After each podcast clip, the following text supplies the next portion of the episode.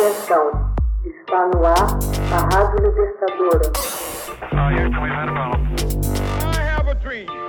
Assim sendo, declaro vaga a presidência da República. Começa agora o Hoje na História de Ópera Mundi. Hoje na História, 7 de setembro de 1986. Ditador Augusto Pinochet escapa de atentado no Chile.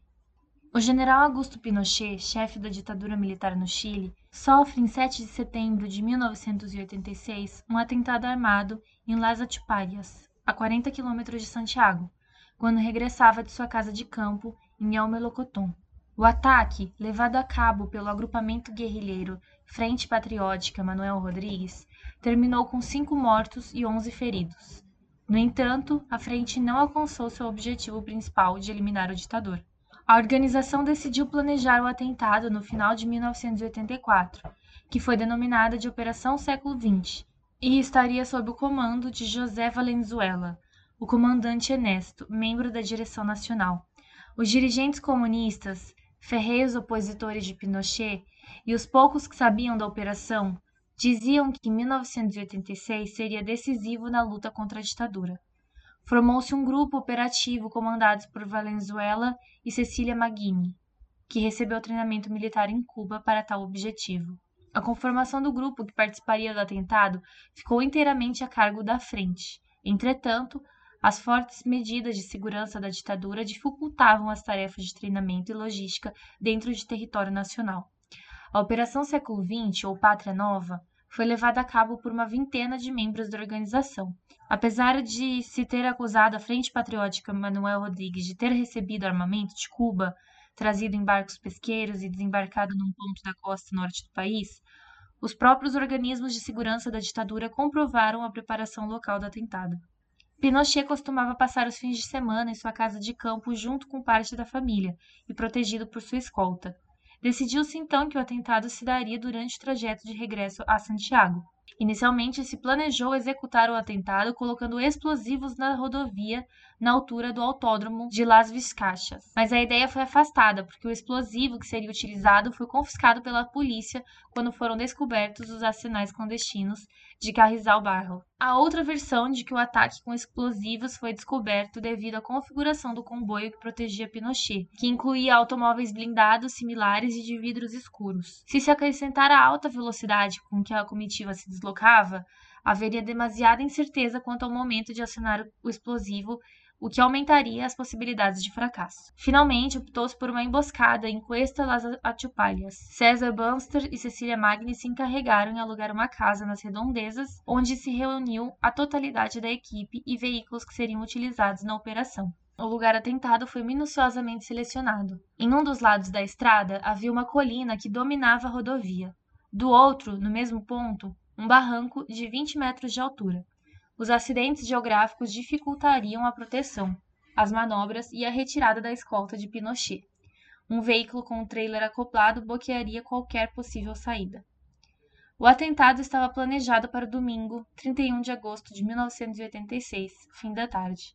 Todavia, na noite anterior, faleceu o ex-presidente Jorge Alessandri e Pinochet decidiu regressar a Santiago na madrugada do dia anterior, o que não estava previsto.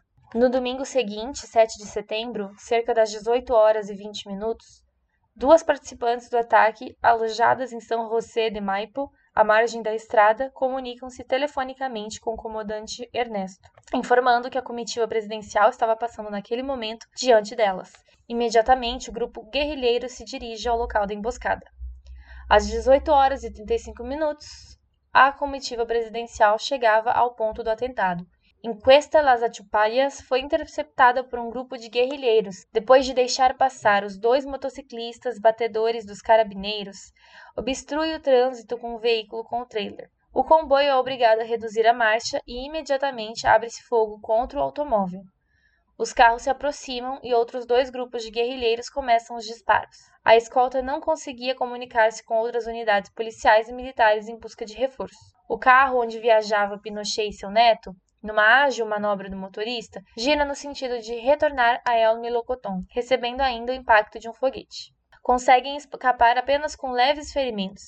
cinco escoltas, cinco escoltas morreram e 11 resultaram feridos. O atentado durou entre 5 e 6 minutos. Cessado o tiroteio, o pessoal da organização do atentado, certo de ter alcançado seu objetivo, abandona o local, posta-se em seus veículos com as janelas abertas e as armas para fora, fazendo-se passar por gente de Pinochet. Conseguem dessa forma bular a polícia e chegar a Santiago, refugiando-se em diferentes casas de segurança. Imediatamente depois do atentado, o governo decreta o estado de sítio e inicia uma frenética busca dos responsáveis pelo atentado. Alguns veículos são localizados e somente César Bunster é identificado, mas ele já se encontrava no exterior. A onda repressiva prende Ricardo Lagos, German Correia e Patrício Alves, entre outros. Várias pessoas foram assassinadas durante a noite pela polícia política, uma delas o jornalista José Carrasco. Segundo experts da CIA e do próprio governo cubano, o fracasso do atentado se deveu a que o primeiro se atacou com fuzilaria e posteriormente com material explosivo quando deveria ter sido o contrário. Outro grande erro foi o uso de lança-foguetes americano LO disparados a curta distância, o que impediu que tivesse distância suficiente para penetrar no alto blindado onde viajavam Pinochet e seu neto. Hoje na história, texto original de Max Altman, organização Haroldo Cerávolo, Locução Camila Araújo. Edição Natália Mendes. Você já fez uma assinatura solidária de Opera Mundi? Com 70 centavos por dia, você ajuda a imprensa independente e combativa. Acesse www.operamundi.com.br/apoio.